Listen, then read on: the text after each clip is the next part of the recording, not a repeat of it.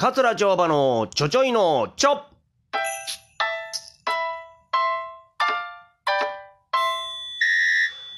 さあ、ということで始まりました、桂町場のちょちょいのちょ。えー、もう、世間はね、えー、暗いニュースばっかりなんで、この番組では、あえて明るいニュースをお届けしたいと思っております。さあ、本日の明るいニュースはこちらです。桂町場ロームシアター京都のメインホールの舞台に立つ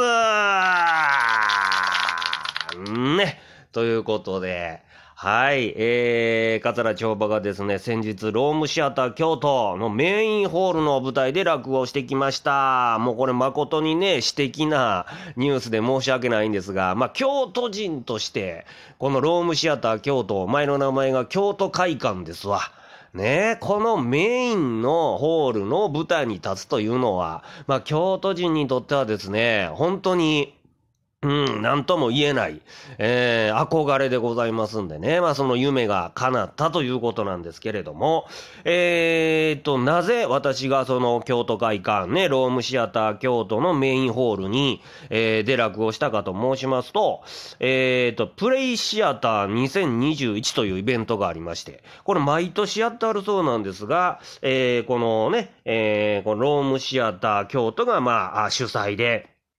で、えー、これ、えー、教育委員会も入ってんのかな？まあ、とにかく夏休みなんで、お子さんにたくさん来てもうて、お子さんとその親御さんで、えー、親御さんにその劇場をもう、で遊んでもらおうと、まあ、楽しんでもらおうといろんなイベントをしてね。はい。まあ、そういう企画2日間やってるんですが、その中の一つに、えー、子供寄せ。えー、子供さんにね、見せる子供、子供向けの子供落語会を、えー、がありまして、えー、それに私が、あまあ、出演させていただいたということなんですけどもね。うーん、まあ、たくさんのお子さんに来てもらいまして、よう笑ってもらいましてね、えー、非常に楽しかったんですが、えー、他にもね、えー、このメインホールだけじゃなくって、えー、ノースホールとか、あサウスホールとかね、えー、いくつかこうホールがあこのロームシアターにはあるんですが、じゃあ他はどんなイベントをしてんのかなと思って、えー、見てみたんですね。ほなまあ、クラシックコンサートお子さんに向けたね、えー、クラシックコンサートがあったりとか、あ照明、音響、舞台のあのワークショップがね、やってたりとか、まあ他にもいろいろあったんですが、このノースホールというところで、ね、そのパンフレットをこう見たらですね、ノースホールというところで、まあその隣、下にあるんですけど、メインホールの地下にあるんですが、ドラッグクイーンによる絵本の読み聞かせってあったんですよ。ね？えってなって、ドラッグクイーンによる絵本の読み聞かせ？へえ。これちょっと、ちょっとこう、えってなりますよね。あの、ドラッグクイーンと言いますと、マツコ・デラックスさんとかね、まあ分かりやすく言うと、あの、ナジャ・グランディーバさんとか、えー、あのね、ミッツ・マングローブでしたっけね。まあそう、そう言いますよね。あの、男性の方が女装するという、まああれですよ。のドラッグクイーンによる絵本の読み聞かせこすごい興味あるじゃないですか。で、えー、この子供の落語会はあ2回公演やって、その間がね、時間あったんで、ちょっとこれ、見に行きたいなと。えー、スタッフの人にお願いしまして、えー、で、まあ、見に行かしてもらったんですね。うん。で、まあ、その、ノースホールというところは地下にあってね、えー、まあ、会場入っていったら、スモーク焚いてるんですよ。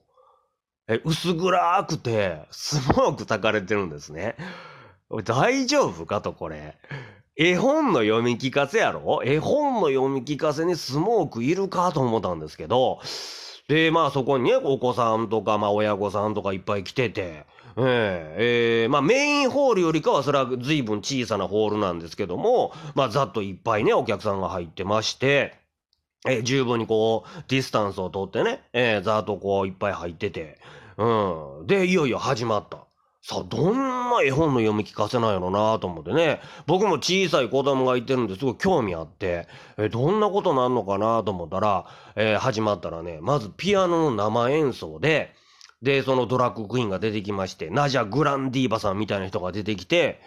あー、あーやらよ言うて歌い出すんですよ。ええ。あれ？絵本は？と。あれ？絵本がないぞと思って。で、その歌い終わったら次はもうなんかあの洋楽にアップテンポのね、洋楽に合わせてダンスがバーッと始まって、絵本は？ってなってね。ちょっと待って、絵本はどこ行ったの？っていう。で、まあ、なんかがあって、で、いよいよ絵本ですわ。な、またこれもね、車椅子に乗ったドラッグクイーンの方が出てきて、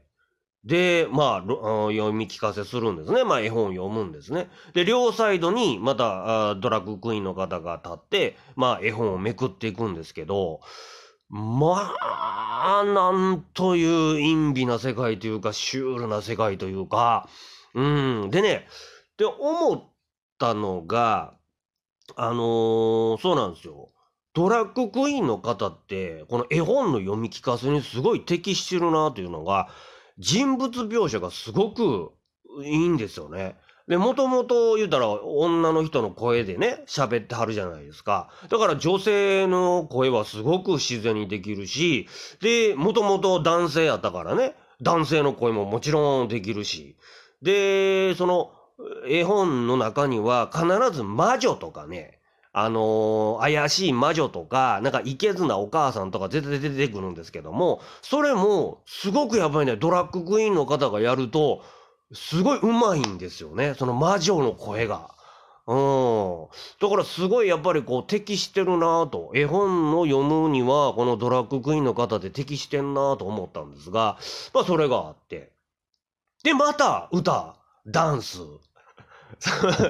また歌、ダンスがブワーあるんですよ。で、絵本はどどうなったのって思った頃にまた絵本のくだりがあって、今度シンデレラを読まはってね。うん。で、また歌、ダンスが始まるんですよ。まあ、とにかくね、1時間のイベントやったんですけど、45分は歌とダンスなんですね。で、15分ぐらいが、まあ、絵本の読み聞かせで、おまあ、そういうバランスやって。うん、で、子供らはどんな反応なんやろなと思ったらね、なんか知らんけど、集中して聞いてましたわ。だれることなく。これが不思議やなと思ったんですけど、でもね、考えるに、あの、ドラッグクイーンの人って、あの、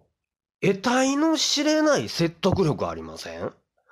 なんかあの、マツコさんもそうやしね、ナジャ・グランディーバさんもそうですけど、あの、ミッツ・マングローブもそうですけど、すごいな説得力あるでしょ？うん、だから字の分ゼロなんですよ。別に、そのね、歌歌って、ダンスして、いろんなドラッグクイーンが出てきて、で、あのね、ダンスしたりするんですけど、で、絵本を読み聞かすだけなんですけど、字の分は一切なし。あの、フリートーク一切ないんやけど、それぐーっとやっぱ説得力あるんですよね。で、最後、全員が出てきて絵本をパカパカ開きながら、まあダンスを踊るんですけど、なんかそれ見てたら、ね、わかんないですけど、な、泣けてきて、涙出てきたんですよ、僕。うん。あのね、何にもその、フリーのトークせえへんねんけど、ものすごいメッセージが僕の中に、胸に突き刺さりましてね。あの、つまりね、好きに生きてええんやでっていうメッセージですね。もう男であろうが、女であろうが、ジェンダーであろうが、障害を持ってようが、もう好きに人間というのは好きなように生きたらええんやでっていう強烈なメッセージがね、この1時間を通じて発せられてまして。で、子供さんはね、それは小さな子供さんですから、それを受け取ったか受け取ってないか分からへんけど、その一緒に見に来てた親は、多分メッセージをすごい受けたと思うんですよ。だからそれからその子供に対する教育もね、えー、良くなるでしょうし、はあ、これすごいイベントやなと思って。うーん、なんか、ものすごい感動しましたね。うん。うーん、ん、だからおそらく10年前やったらこれ通らないでしょ。この採用されなかったと思うんですね。子供向けのイベントでドラッグクイーンの絵本の読み聞かせでなかなか通らなかったと思うんですけど、まあ、この時期にここで採用された。で、すごいメッセージを与えた。これはね、うん、時代がまた一つ動いた瞬間になんか立ち会えたのかなって思いましたね。はい、ええ方向に時代が進んだなと、うん、思いました。はい、えー、これ、ロームシアター京都さんが主催のイベントで、もうさすがやなと思いましたね。これ攻めてますよ。かなり攻めたあのイベントやったと思いますけど、うーん、何らかのメッセージが、あこのね、届いて、えー、子供の教育に、ええ方向に働くんじゃないかなと思いました。はい。ロームシアターさん、さすがでございます。はい。えー、来年もね、えー、あると思いますんで、子供落語会は、あ桂町場で来年もよろしくお願いします。